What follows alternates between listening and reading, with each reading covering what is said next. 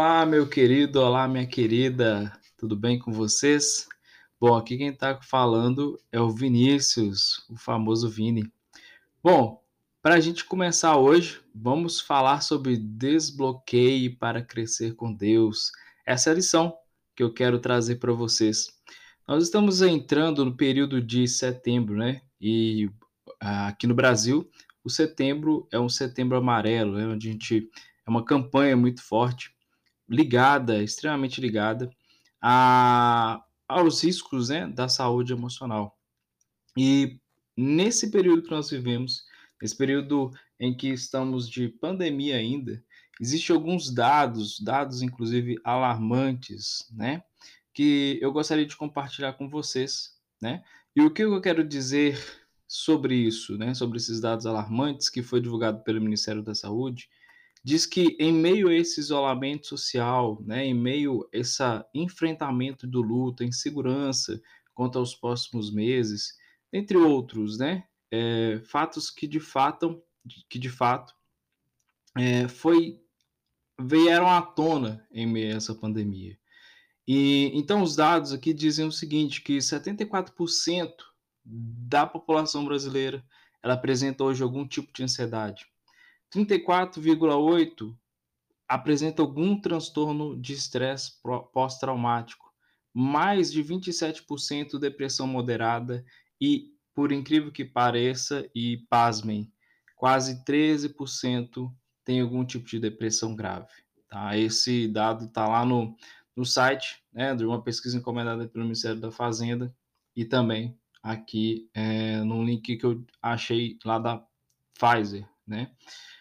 Bom, mas nós temos vivido um momento muito interessante, né? Um momento em que Deus ele não nos abandona, né? E é interessante porque que a gente precisa desbloquear para crescer. Nós precisamos desbloquear porque nós temos que ter a certeza daquilo que nós cremos, né? É, lá em 1 Tessalonicense, no capítulo 5, no versículo 23, diz: que o próprio Deus da paz o santifique inteiramente, que todo o espírito, alma e corpo de vocês sejam conservados irrepreensível na vinda do nosso Senhor Jesus Cristo. Então a mensagem é clara, né? Deus ele tem um momento para a gente, Deus ele tem é, nos guardado, né, a respeito a respeito desses problemas. Mas mais do que isso, eu quero ao final dessa mensagem também deixar para você um cantinho né, de ajuda à medida que possível e conforme a gente puder. Mas a leitura bíblica de hoje, ela não é somente em Tessalonicense, mas a leitura básica, a base, aliás, ela está lá em Mateus 26, é, do versículo 36 ao 45. Eu não vou ler, porque é um podcast, então ficaria muito longo a nossa mensagem, mas eu gostaria fortemente, recomendo que vocês leiam, porque é uma, uma, uma mensagem muito forte, né? Quando Jesus ele é ali levado ao Getsemane, ele então começa a passar por alguns, por alguns sofrimentos, um nível de estresse tão grande, de sofrimento também tão grande, que talvez, aliás, talvez não, qualquer ser humano não poderia suportar. Então, preste atenção, eu tenho quatro pontos para falar com você nesse momento, nesse curto espaço de tempo. Então, prepare o seu coração porque Deus ele vai falar com você. Vamos lá. O primeiro passo. Jesus ele passou por todo tipo de pressão, né? Lá em Mateus 26 nós vamos ver exatamente essa narrativa, né? E, e, é interessante o seguinte, que mesmo no Getsemane, ele sentindo dor, sentindo sofrimento, afinal de contas, Deus, como, né, como carne, Jesus, ele iria ser entregado ali para que o seu corpo ele fosse crucificado, né? Então nós vemos o seguinte, que ele sofreu muito fortemente, né? Mas a notícia que nós temos é muito maravilhosa, porque ela diz o seguinte: não importa a dor da sua angústia, a sua tentação, o que você esteja passando, Jesus é capaz de compreender você. Ele é capaz de compreender o seu sofrimento, ou seja, importa para Deus o seu sofrimento, né? É, vamos ler rapidamente o que, que Hebreus 4, 14 a 16 diz, né? Ele diz o seguinte: portanto, visto que temos um grande sumo sacerdote que adentrou os céus, Jesus, o Filho de Deus, apeguemos-nos com firmeza à fé que professamos, pois não temos um sumo sacerdote que não possa compadecer das nossas fraquezas. É alguém que, que, como nós, passou por todo tipo de tentação, porém sem pecado. Assim sendo, assim sendo, aproximemo-nos do trono da graça com toda confiança, a fim de recebermos misericórdia e encontrarmos graça que nos ajude no momento da necessidade. Amém. É isso, né? Passaremos sim, mas tenhamos certeza que o trono de Deus ele está disponível. O segundo momento, o segundo passo que eu quero compartilhar com vocês.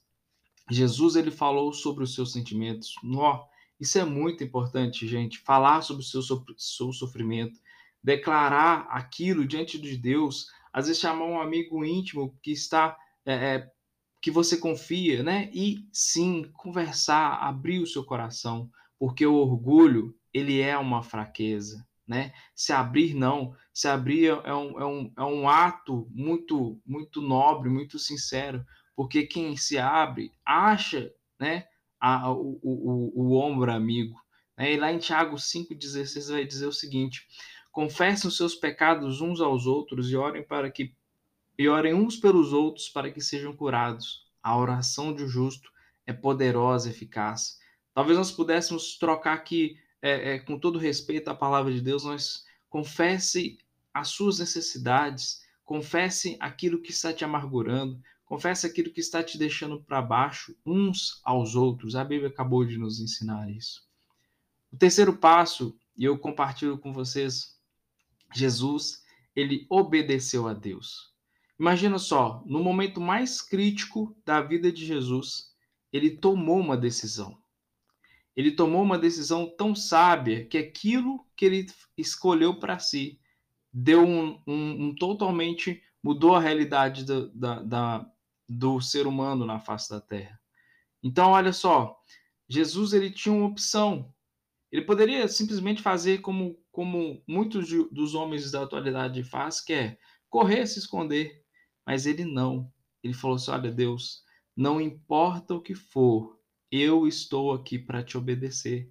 E a obediência é importante. Ela é tão importante que não sei se vocês sabiam, mas se por acaso um, um piloto de avião, em meio a tantos instrumentos que ele possui, de, de alguma forma ele, ele ficar às cegas no que se diz respeito aos instrumentos, é, por meio da torre, por meio da torre de comunicação, através de comandos, um piloto ele facilmente ele consegue pousar um avião. Então, o que dirá nós quando resolvemos, quando nós olharmos e resolvemos obedecer a Deus? O quarto e último passo para a gente finalizar e chegar à conclusão é sobre que Jesus ele procurou fortalecer o seu espírito, né?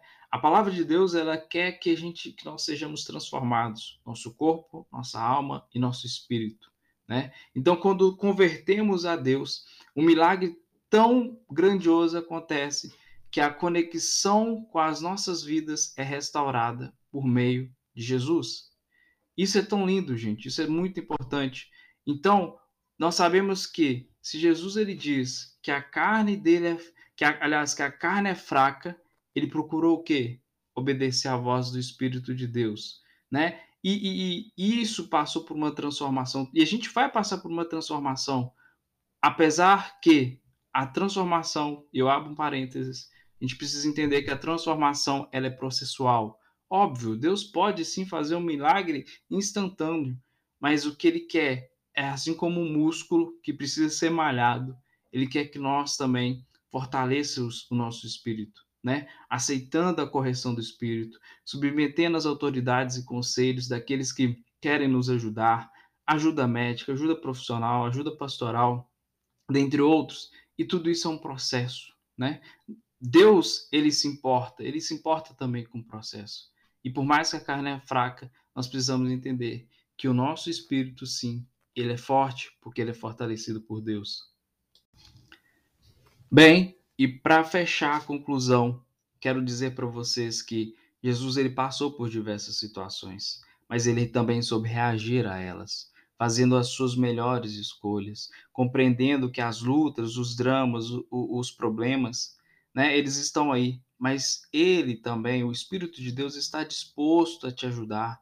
Mais do que isso, a Igreja de Cristo aqui na Terra também, a sua igreja local, ela está disponível, está disposta a te ajudar.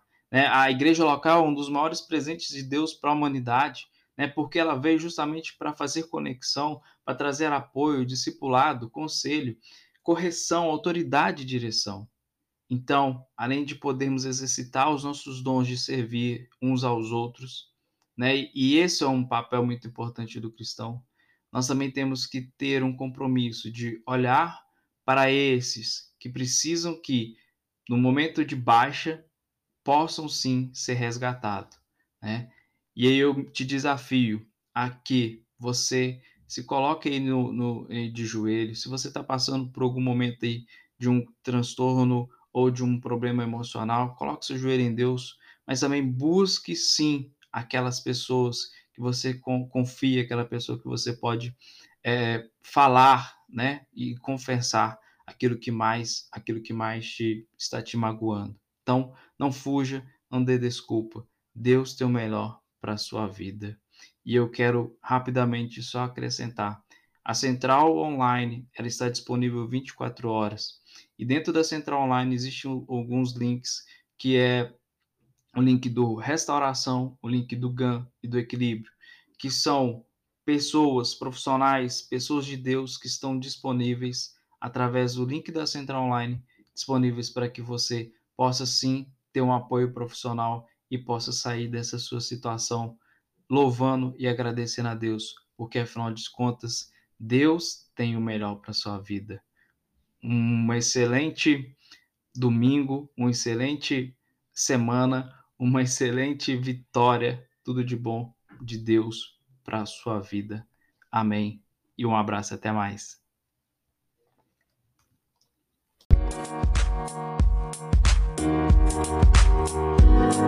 Thank you.